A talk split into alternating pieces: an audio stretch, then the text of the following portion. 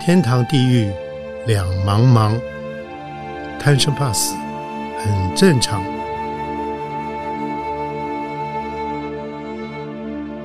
欢迎收听由点灯文化基金会所制作的《点灯贪生怕死》节目。欢迎收看，也欢迎您收听由点灯文化基金会所制作的《点灯贪生怕死》节目。我是主持人斗哥张光斗。我们今天特别来宾，哎，他回头率非常高，因为上次呃节目播出以后，很多粉粉丝的回响非常大，有甚至于纽约都有粉丝跟我们联络说。啊，王医师太精彩了，有空要经常请他来上节目，所以，哎，我们今天又请到您了。呃，汪汉哲医生您好，谢谢斗哥，斗哥您好，你好各位观众朋友大家好。哦，呃，汪医师的专长是这里这个嗯脑部呃，应该说是内神经内科，是是对不对啊？呃，所以我想呃，因为访问你要特别小心，因为很多呃专业的术语我们可不能讲错哦，因为讲错了会被大家笑话啊。不会不会，我想前一阵您出那本书啊，就是所谓的呃医疗史侦办录啊，那一本书出来，很多人看了，包括我在内，我觉得看了都一般，边看边大呼过瘾，因为觉得。哎，怎么那么厉害？可以横贯这个东西，然后纵贯呃古今哦，然后呃举了很多例子，特别有趣。所以我在想说，哎，我看完一本好像不不太过瘾，所以您是不是会往后会继续侦办下去？呃，当然是愿意了，因为我现在。我有两个侦办的方向了，是是。第一个就是说 科普方面的，啊尤其是我擅长的脑科学这部分，是是是，我想把它用一种比较大众化的语呃语调跟这个嗯。一些语呃表达的方式哈，是是。是让社会大众能够多熟悉我们脑科学的领域，是这是一个方向。是是。那另外一个方向，就像这是我像我第二本书的《大脑不思议》，就走这个方向。啊啊啊！另外，像您刚刚提到的这个这个医疗史侦办路，还有前面那一本《医疗不思议》，对，走的是另外一个科普的路子，就是想着把这个呃我们的科学，尤其是医学的科学哈，是跟一些古往今来的人文的历史的东西结合在一起。那这个方向是另外一个方向，这两方我都非常有兴趣，是所以如果有机会，当然愿意再跟大家分享。啊，太精彩了！所以我想，呃，可能我们听众朋友跟观众朋友还来不及看到您这本书，不过借由今天这个机会，我想可以跟大家能够分享几篇的故事，尤其比如说您书里面有提到过，就是呃古今的这个所谓的女鬼。一听到鬼，每个人眼睛就亮了哦。所以你有听到“鬼”这个字，我就觉得，咦，这篇好像特别有趣哦。那你怎么从您从哪个角度切入这个单元的？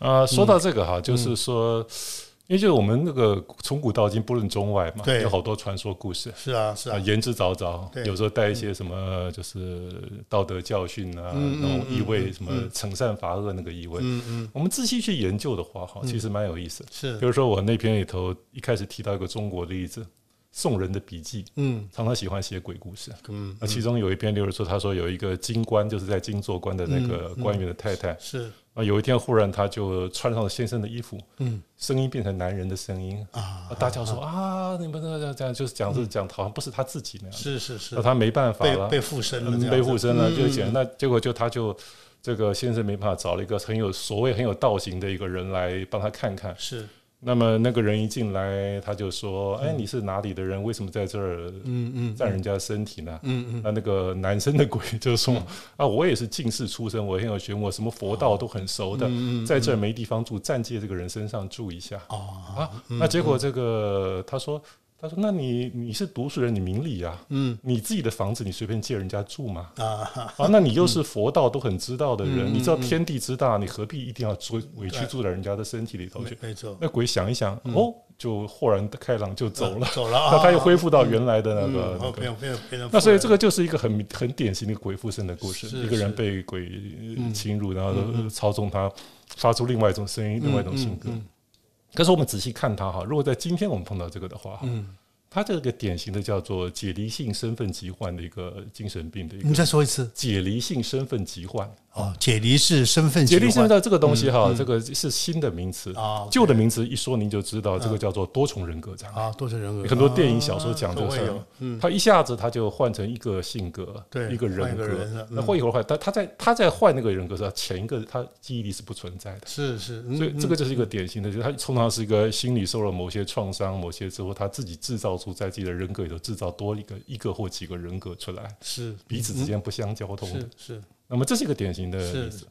那这是中国的，那外国的话也不遑多让嘛。嗯外国，你如说这个有好多次的叫做猎巫事件哈，您知道在过去基督教兴盛的时候，对对他们有很多巫婆，对，那么巫婆抓起来就是要烧死啊或者绞死。那么他们怎么判定这个巫婆是是巫婆嗯？嗯嗯他说他就是这些人发出奇怪的一些言行啦哈，嗯嗯，比如说他就被因为在外国的鬼附身跟刚刚那个我们的文明鬼不一样，不一样。外国的所谓的被附身都是被恶魔。那你跟恶魔打了交道，嗯你就是亵渎嘛，就是要对付你。教义上对对对，所以说您看看仔细想想，那些所谓的女巫啊，其实你回顾来有很多他们的临床表现，是就是一些精精神疾患，啊，很可怜的就在这当时的氛围之下被当成了一个附身的处理。所以换句话说，这些事情就是在不同的时代跟文明的背景之下，哈，人会有不一样的命运，同样的事情会不一样。您看今天。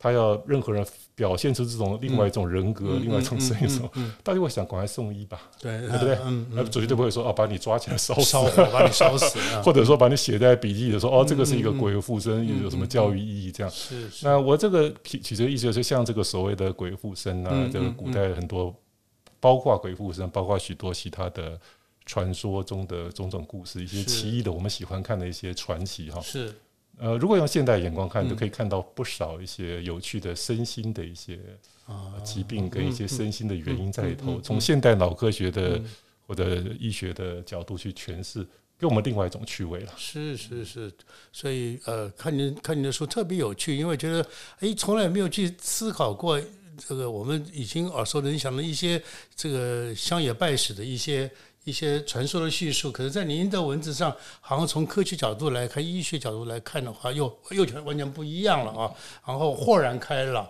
所以您另外一篇也是写写苏东苏东坡的晚年。怎么忽然间牙齿冒冒出血来？这个也挺有趣的。啊，苏东坡的事情，我个人蛮喜欢苏东坡的哈，他的我觉得他的整个在嗯他的许多文学上，就是他的人格上面，很值得我们的一个研究跟这个给我们很多启发嘛哈。嗯嗯那晚年是怎么死的哈？不晓得知道人多不多。他晚年他是被从总被总之总算被朝廷从海南岛给放回来嗯，了，啊，好不容易流放了非常久，嗯那很辛苦的，一路奔波回到了中原。对，那么回来之后，他这个也是一路奔波嘛，嗯因为要去报道。是，那么在那个是那时候大热天，夏天嗯，六七月的时候，农历六七月了。是那么在一些正史上没有记载那么详细，哈。是，那么在一些传说故事、一些野史上头啊，其中一个有名的是清代的一个医师哈，清代的一个嗯医医生嗯嗯，写的一个叫《冷如医话》的那个那个医生姓陆哦，陆大夫嗯写的那个《冷如医话》都讲得非常清楚。是，他说这个苏东坡回来以后很累嘛，嗯，那么在受到群众的疯狂的偶像欢迎，嗯，回来了，对对对，然后还就到处去吃人家设印设宴，那吃了他也不节制，他回来不太舒服。苏东坡自己这里写的日记里头，他写说写回来以后就一直病暑，啊，暑嗯暑暑假的太热暑病，就是说嗯。热，所以他有时候会发微微发烧，是嗯。那发烧加上拉肚子，啊。尤其吃了那个宴席以后，他会拉的拉的厉害，很厉害，嗯。拉肚子加高烧。哎呀，那么后来越来病情越来越恶化之后呢，嗯他晚上有一天晚上就发起很高很高的烧，哎而后他的牙齿间的那个血就一直流下，像蚯蚓一样一条条的哦这样渗血出来。而后不久呢，他就整个人意识变得比较不好，模糊了，整个人的身体的温度改变呐、呃呃冷冰冰的，呼吸也发生困难，就是意识障碍呃就去了这样子。嗯嗯嗯，那么大概之前不管你从中医的角度啦，从古代人角度，他们结果都怎么写呢？都怎么评论这事儿呢？嗯。他说苏东坡他是中了热毒，啊，热毒所谓的热毒嗯那热毒以后，因为苏东坡自己给自己用药，嗯，他说他用啊自己自己会对对，那位陆大夫就批评了，他说嗯苏东坡是读书人，读书人不知医，啊不吃不知医，所以乱给自己开药，啊开的不是热毒的药，哦所以吃越吃越糟糕就就因为这样死亡了。嗯嗯那我们从今天的眼光回来哈，这个这个病例还蛮简单的，嗯，它不是跟所谓热毒这些都是一个传说想象。是是那你看他有一个发高烧，啊，还有拉肚子，拉肚子，那，么我推断他必然是有细菌感染嘛，反正你比如说你吃坏的东西就进来。啊是是是，那么人的人的免疫系统为了抵抗这个细菌，就开始发热。是是是，那么因为白血球跟那个我们的免疫系统去攻击那细菌，打仗的结果你就越来所以我们叫做败血症哈。败血症是一个细菌侵入你身体，你抵抗力不好之后，苏东坡年纪大了，是一路劳顿，抵抗力不好，对。那结果整个人就发烧起来之后，那么这个细菌到这败血症，到它会一直侵犯到我们身体里各种脏器，嗯在血液当中，它会造成一个副作用，就是说。细菌跟你的我们的免疫系统打仗的结果，会会释放出一些发炎物质。嗯这个发炎物质会消耗我们血液当中的凝血因子。那换句话说，我们的血液会变得不容易凝血，因为啊凝血因子被消耗掉了所以你任何地方有小伤口，它就是渗血。啊，那么合理的推断是，他平常有些什么牙周病什么啦，小伤 口啦。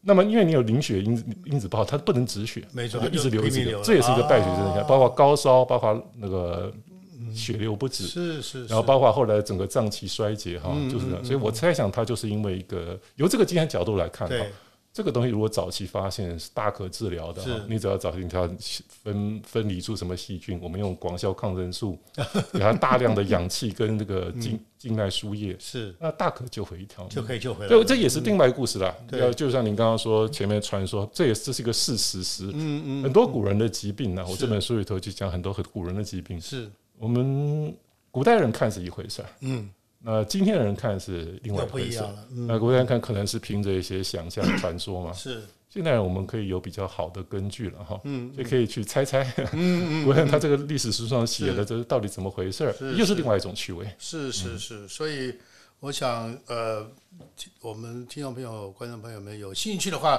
可以真的可以找这本书《医疗史侦办录》，确实非常有趣，而且你会拍案叫绝。呃，原来呃，王医师这么有才哦，呃，可以写出这么有趣的书哦。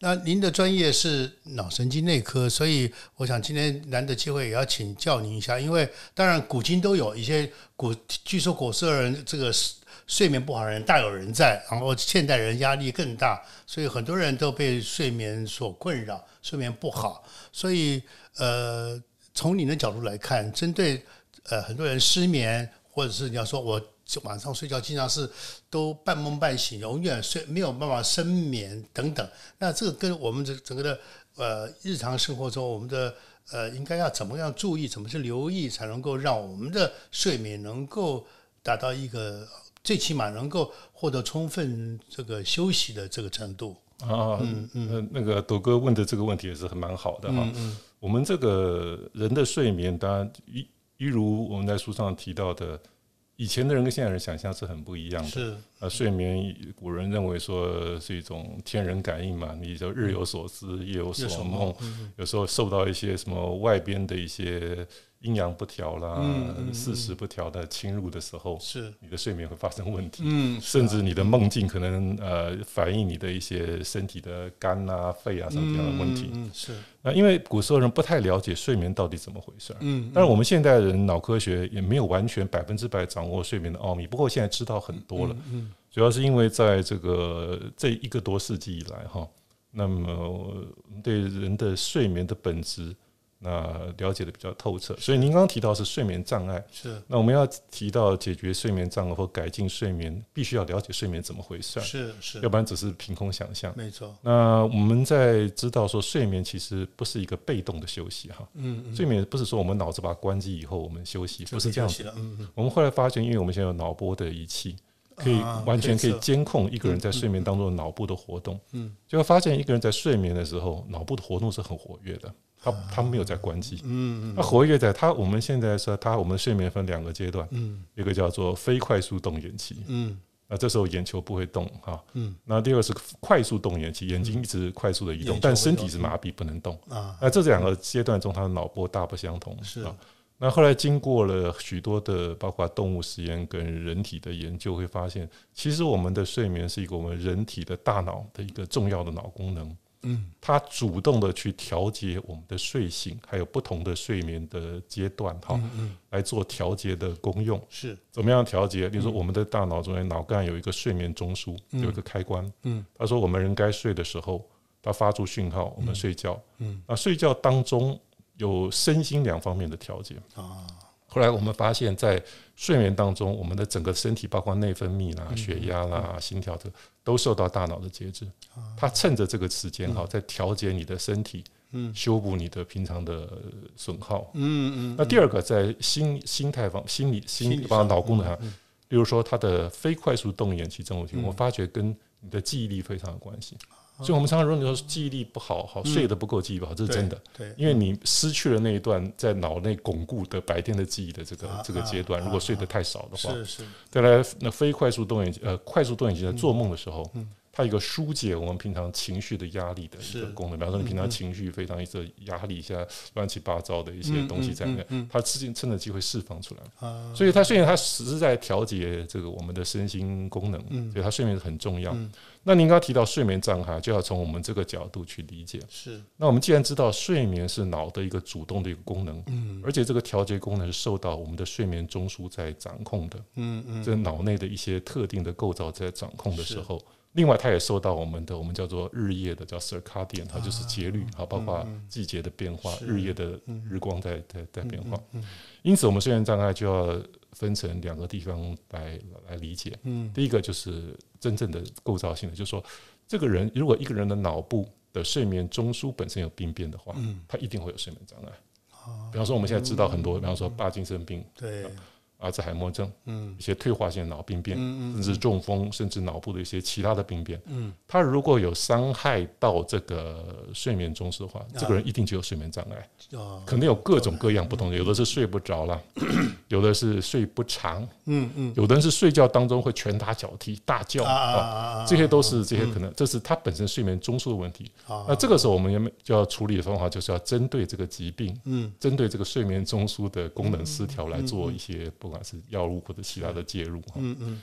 另外一个就是说，他没有一个明确的一个大脑的一个一个病变障碍，啊，那那就可可能是外界因素的影响。我刚刚提到说，节律性的打乱，比如说我们说有一个人，嗯嗯嗯，他这个他这个不定时睡觉，啊，睡觉啊，有时候一天晚，有时候早上，有时候晚上十点钟睡，有的是十二点睡，有时候夜里两点睡。嗯，那我们脑内的那个有点像时差那样，它调不过来，调不过来，那睡眠一定不好。嗯嗯那第二个，例如说他的压力太大，啊，他的一直在胡思乱想的时候，嗯他脑内也没办法很正常的把他的睡眠中枢的那个讯号没办法很正常的把它发出来，所以他就没办法真正进入很深的睡眠，哦睡眠。甚至睡到一半他会这样惊醒。就醒了，是，嗯。所以这种情况之下，就要用另外一些治疗方法，就它不是一个、一个病变性的，是，那你可以要找他的原因，你可以找睡眠专家。我们看，例如说，您是因为这个睡眠的周期不正常、紊乱，嗯那么你可能要培养一个定定时的睡眠的习惯。眠。啊，时间到就要睡觉，对，嗯那另外一个，也许说有的人因为你的手机干扰啊，你你可能要把它离它远一点，睡觉的时候。嗯嗯，还有一个，你的光线是不是？因为我们人的刚刚说过，日夜的那个循环很重要。是你要晚上让我们的大脑觉得是在晚上，白天要让觉得大脑是在白天就。要关灯，呃，所以晚上就要让它营造一个黑夜的那种暗的这样，那白天就要一个明亮的环境大脑有一个固定的这样，它就会好睡。是当然，另外一些做一些这个适当的温和运动啦，这些都是一个很好的方法。是是是，有一个观念也想请教您，因为呃有时候会医生会开，比如说安眠药，可是有人说不要吃安眠药，吃了安眠药以后第二天昏昏昏浑浑噩噩的，反而糟糕，就这个逃避吃安眠药。您觉得呢？从您的角度，呃，我我觉得这里有有几件事情哈，是一个是是安眠药这个东西，它的成瘾性哈是事实，是是，但是有一件事情要跟大家讲，第一个就是新一代越来越新的安眠药，它这个东西的呃成瘾性越比较少一些。那第二个就是通常它要长期不间断的服用，会产生这个依赖性。依赖性好，嗯嗯。所以在我的个人的看法了哈，就是说对一些睡眠障碍的时候，我们应该要把这个镇静剂和安眠药当成一个调节的一个关键角色，是，因为这个人就是睡不着嘛。对。那我们又知道睡觉很重要，对，所以假设说这个人刚刚说了，因为他是有脑病变引起啊，针对那个脑病比较是一般性的哈，嗯嗯。我们这个人把把把他睡眠所谓的睡眠卫生，刚刚说的日夜的都调好了，是。这个人还是睡不着的时候，嗯嗯。那我们把这个药给他，有个很好的办法，就是他帮他调回来这个这个这个节律。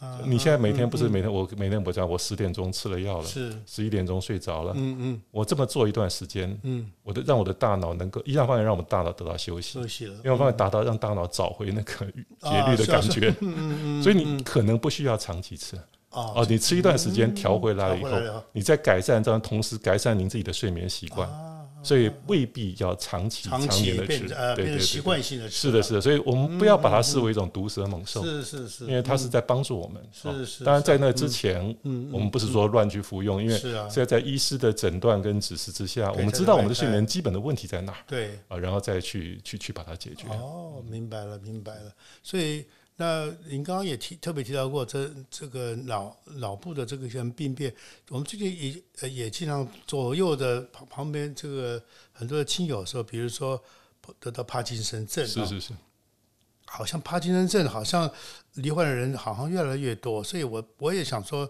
呃，很多人得到这个病就觉得说啊它是一个绝症，呃，无法呃无法这个回逆逆转的，所以就必须要去接受它，然后就慢慢慢身体机能会越来越糟糕。所以您从您的角度来看的话，帕金森症是可以预防的吗？或者是他真的发基发现得了以后，要怎么去面对它？可能会处理它，才能够让这个病可以就是说慢一点恶化，就是让自己的身体能够在自己的掌控下，能够不要那么快的恶化。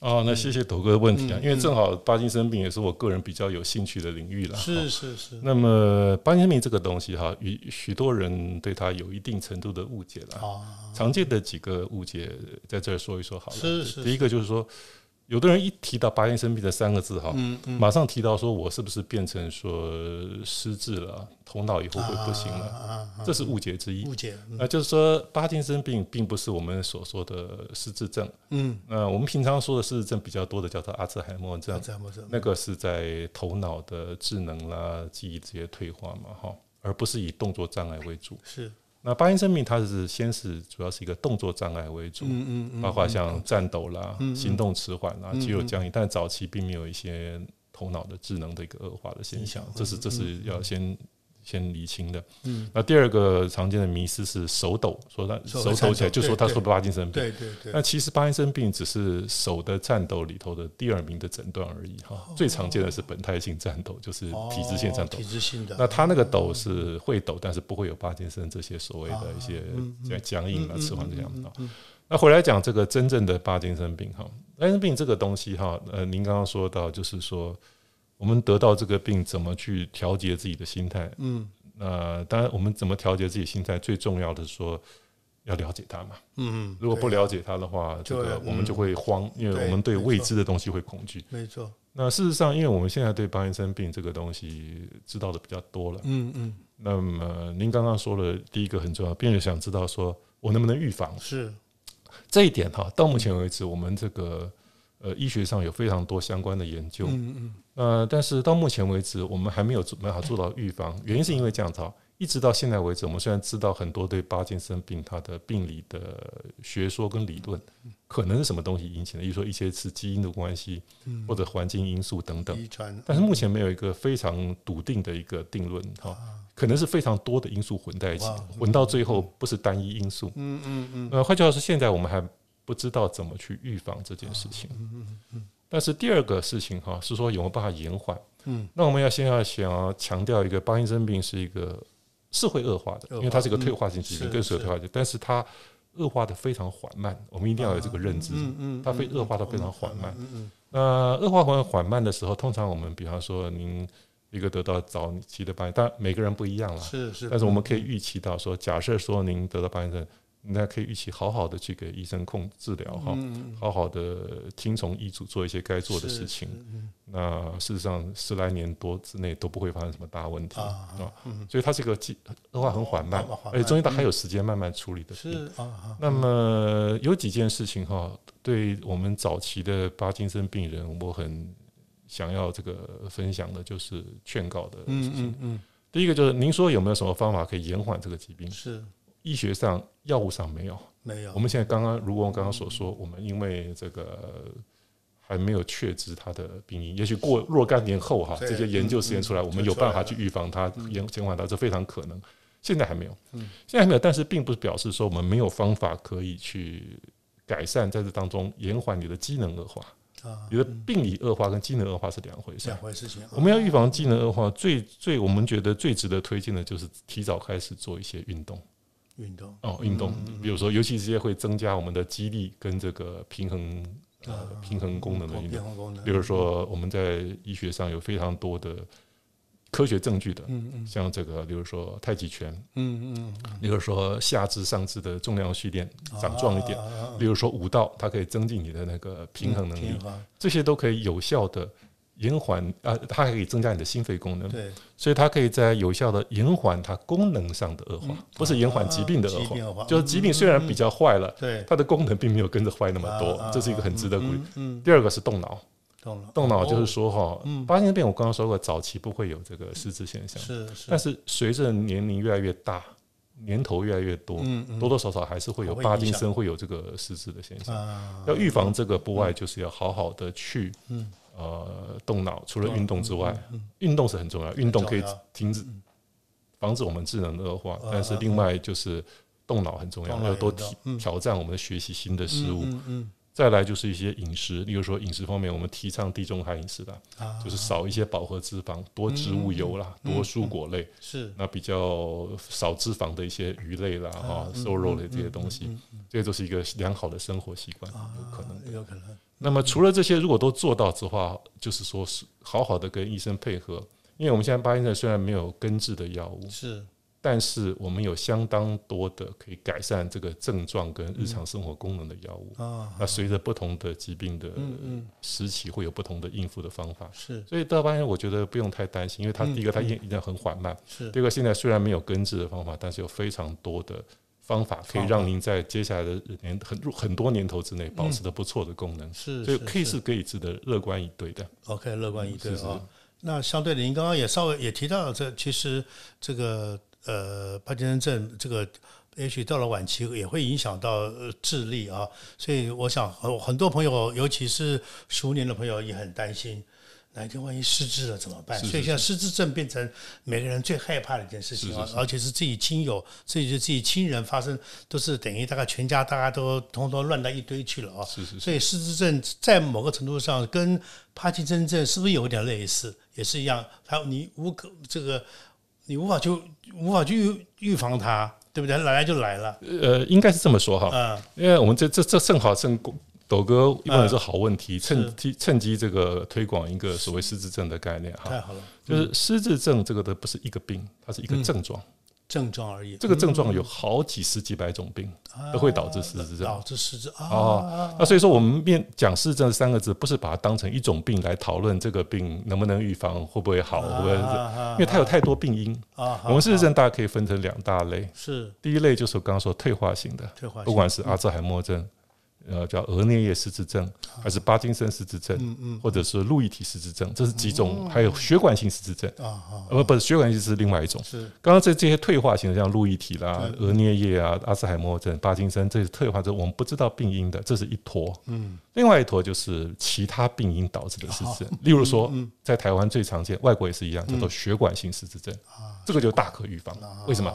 血管失智症不外就是我们的血管一直在偷偷的在塞住塞住，久了以后就失智。是。那血管塞住，通常我们有病因的，比如说三高、抽烟、不当的生活习惯这些没有控制，都很可能造成这个血管的堵塞。这一部分是大完全是可以预防的，而且甚至可以经过同样的治疗给它去进步。那所以说，您刚刚问题要分两个，第一份失智症的症状出现了，我们请专家帮我们鉴定它是如何引可起的？是哎，对对对对，就算是刚刚说退化的这一组哈，嗯嗯。那我们也不用太过呃绝望。嗯嗯。退化性的这一组失智症，虽然在病因上刚刚说过，如巴金森一样，它没有办法彻底的去根治，对。但是它有太多的方法，啊甚至我们现在已经发明了很多药物可以延缓它的恶化。啊慢把它速度拉把慢速度慢，第一个是延缓，第二啊个重要，刚刚说，一旦被诊断有退化性失智症的时候，还来得及哈，借着调节你的饮食，嗯借着控制您的三高，消除其他的四大因素那你的身体的健康状况，再来就是要比较积极的去运动，积极的去锻炼我们的脑子不要让太闲。嗯这些都还可以进一步，不止有的甚至不止可以延缓它的恶化，有的还可以把你本来的失智的部分哈，嗯。再回来一些。哦，是是是是是是的，是的。哦。我们在临床上常常有一些注意一些问题哈，就是说，真的，如果说一些人非常活跃啊，他得了失智症以后非常活跃，嗯嗯，他去社交活动也很多，对，老是跟人家沟通、讲话、学习心智的话，嗯嗯，有时候我们真的看不太出来他有失智，因为明明就知道他有但是他看不太出来，因为他他他真的有把在某个场合下，他就完全很正常的是。是是，嗯。那反而是反之，如果说一旦知道这些，他就每天放在那儿，也就是嗯无精打采，每天在也不对跟人家沟通。是。那当然，这时候家属也要负一负起一部分的那个角色了哈，是是，要鼓励他、带动他哈，因为他可能比较被动，要鼓励他。那通常你只要减少这些被动，减少这种跟增加跟外界的接触，增加大脑的我们大脑是一个活的东西，是是越刺激它，它越它越成长。啊，好，好这还是有一个一个一个嗯很好的一个机会去去延缓它。是是，所以我觉得市政这个东西，我们用理性来面对它。啊。啊，就不是说用一个情绪说啊怎么办怎么办，嗯因为不理解嘛。可是他对当然就太多人不了解，有的对。事情真的是可以治疗的。是是啊，就算不治疗，也是可以预，也是可以延缓。延缓的 啊，是是不叫不见得要那么悲观，是是是是是，还是可以面还是是乐观以对的啊。是是是，所以，我们这个脑袋确实非常非常神秘，也可是经常，所以我们要好好爱护它啊嗯，不能让它有任何的这个呃，万一有什么三长两短，就挺麻烦了啊。所以我想今天刚好我们这一期播出，刚好应该是二零二四年的这个新的年度了啊。所以面对新的年度，我想呃世事混乱，很多人生活非常非常没有头绪，觉得会影这个呃很多的事情会影响到自己的思绪，甚至于生活的步调都乱了。所以呃，今天节节目最后，请请您能够给我们听众朋友们、观众朋友什么样的建议，让大家如何在日常生活当中能够过得比较安定，然后比较和缓的日子，然后让自己情绪不会这么的起伏混乱，然后影响了自己的脑部的健康。啊，嗯，有哥问的这个问题的时候啊，嗯，人怎么样远离烦恼，增加快乐？很重要。这是一个大题目哈。嗯，这个问题很有意思，因为您如果看书上也有说，你如果在古古代的人哈，大概他是用一些哲学或者一些信仰的角度去呃去去去去去讨论这个问题了。对，那有时候那个东西就是言人人殊，也没有什么根据，也未必有效果。嗯那到这个题目，近年来真的有不少脑科学家在做这方面的研究哦啊。，是我们现在甚至找到说，人快乐不快乐取决于什么东西啊，啊可以去？烦恼啊、焦虑从何而来？嗯知道了相当程度，我们大脑的活动大概知道的一个还算不错哈。是是所以从这个以下的话，我们可以分享一些哈，我们从科学的角度是是是得到了这方面的嗯，让增加自己的快乐、减少自己的烦恼的方法哈。嗯，我觉得我们我现在想讲的都是有实证的，包括动物实验跟啊跟人体的那个。那第一个，我们可以分成短、中、长来看。嗯。短短的，我们有所谓短暂快乐，嗯。短暂的快乐就是眼耳鼻舌身带来的色香、色声香味触。嗯嗯，人生中间，生活当然不可少这些小小的快乐是。啊，就是感官刺激当然，就是说嗯，你喝一杯茶，香茶对，啊，你得到了这个香气，得到了这个口味的享受。嗯嗯嗯，那你你瞬间，你那一天你就觉得过得比较值得哈，没错，等，你的心情变得甚至喝一杯好香的咖啡都觉对得很过瘾，就是它是一个你人生不能没有这样一个。我们知道，我们有一些忧郁症是或者一些脑部的病变的人，他得了一种叫做失乐症的毛病，啊，就是说脑内的会引起这种快乐的中枢破坏掉，嗯这就很可怜。啊，好可怜。那我们没有这样的病，我们要好好的每天给自己营造。啊，这让他们研究发现，每天有给自己营造一些小小的这些快乐的的因素。通常他长期的快乐也 也也不错很难了，那第二个中期的哈，中期就是说，我们对于这个快乐这小小的生出来，我们科学研究发现，脑科学研究真正的重点哈，如果你能把它延长，我们怎么延长啊？就你一杯喝茶喝就喝完了喝了，完就没了，对，快乐但。是后来发觉有的人有办法把它延长，哦，差别在哪里哈？嗯，我们这个快乐像这刚刚这样说，色声香味触。对，给我们脑部的刺激，它会导致一个快乐热点会亮起来。嗯嗯嗯，但是随着快乐热点亮起来的时候，哈，我们的前额叶管我们的理智跟理性的那一部分也会亮起来。也会亮讲，但是如果你有长期快乐的人哈，嗯前面那的前额那一部分理性的部分亮的比较久一点，比较持续。哦要维持久一点，就是说它是应该在回味。就说我我不是说一般人喝了一个香茶以后，呃，喝完呃开心了没了，对不对？然后就呃心情又荡回原处了。对呃，有些人有办法哈，我们可以锻炼的，这是可以学习的。啊，啊，这杯想了为什么那么香啊？嗯嗯我下次要怎么泡出这么香的茶嗯啊？那这个茶的茶叶是哪里产的？嗯啊那师傅是用什么样的步骤做出来的啊？哦，甚至我去研究一下这个茶的产地，嗯嗯以后我去怎么样想办法得到同样的享受。我的大脑一旦有这个回味，不断的回味的时候，你的快乐延长了，这是中期的。余味袅袅，是是是而且这是可以锻炼的。我们不要呃不要把自己的注意力集中在一些短暂的一个这个，我们这个回味叫什么呢？刚刚说色心生味触法，法，嗯，眼耳鼻舌身意，就是个意跟法的部分要参与进去，而且要把它拉久一点拉久，一点。第三个更长期的哈，嗯，就是我们甚至哈，有些人你知道，我们有些人他一天到晚就看起来就不太快乐，对，可是这个人的还是不妨碍他成为一个很有成就、很有贡献的人呐。嗯。所以说，我们就是我们可能如果是要一个长期、真正长期的，我们可以追求一些更广泛、更大的成就，是。例如说，呃，利他、为社会贡献，嗯嗯。让世界变得更好哈。是是。那这个是一个长期的一个成就感。啊，那通常来说，能够这两个可以搭配，嗯。短期的快乐能够享受的人，往往也会追寻那个长期的一个快乐。我们明白。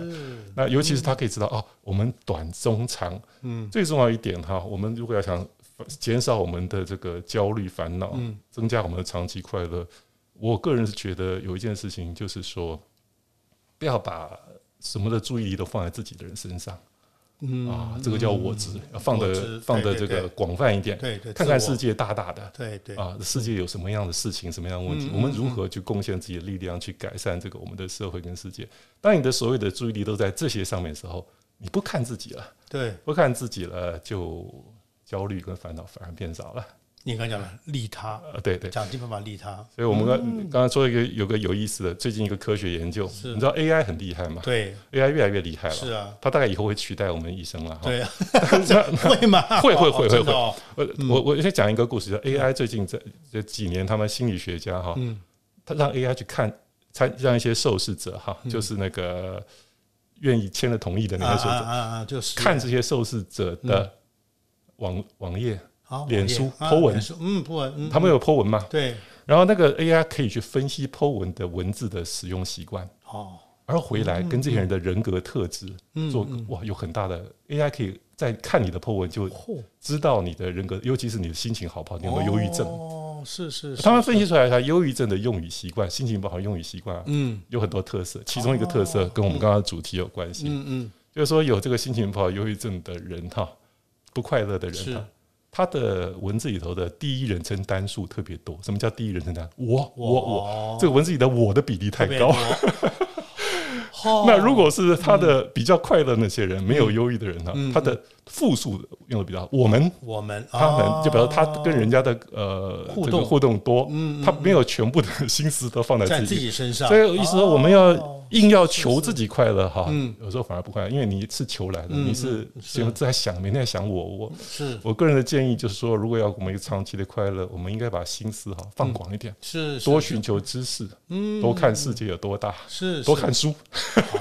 众乐乐。对，众乐乐啊，哦，好是是是。好好，太好了，所以想这个这个也等于是王医师送送给我们听众朋友跟观众朋友的新年礼物啊，所以不要一天到晚只想到我怎么样，哎呦我这里不舒服，哎呦我哪里不不快乐，甚至我哪里有什么东西有有困扰着我，要把我扔掉，然后视野开拓一点。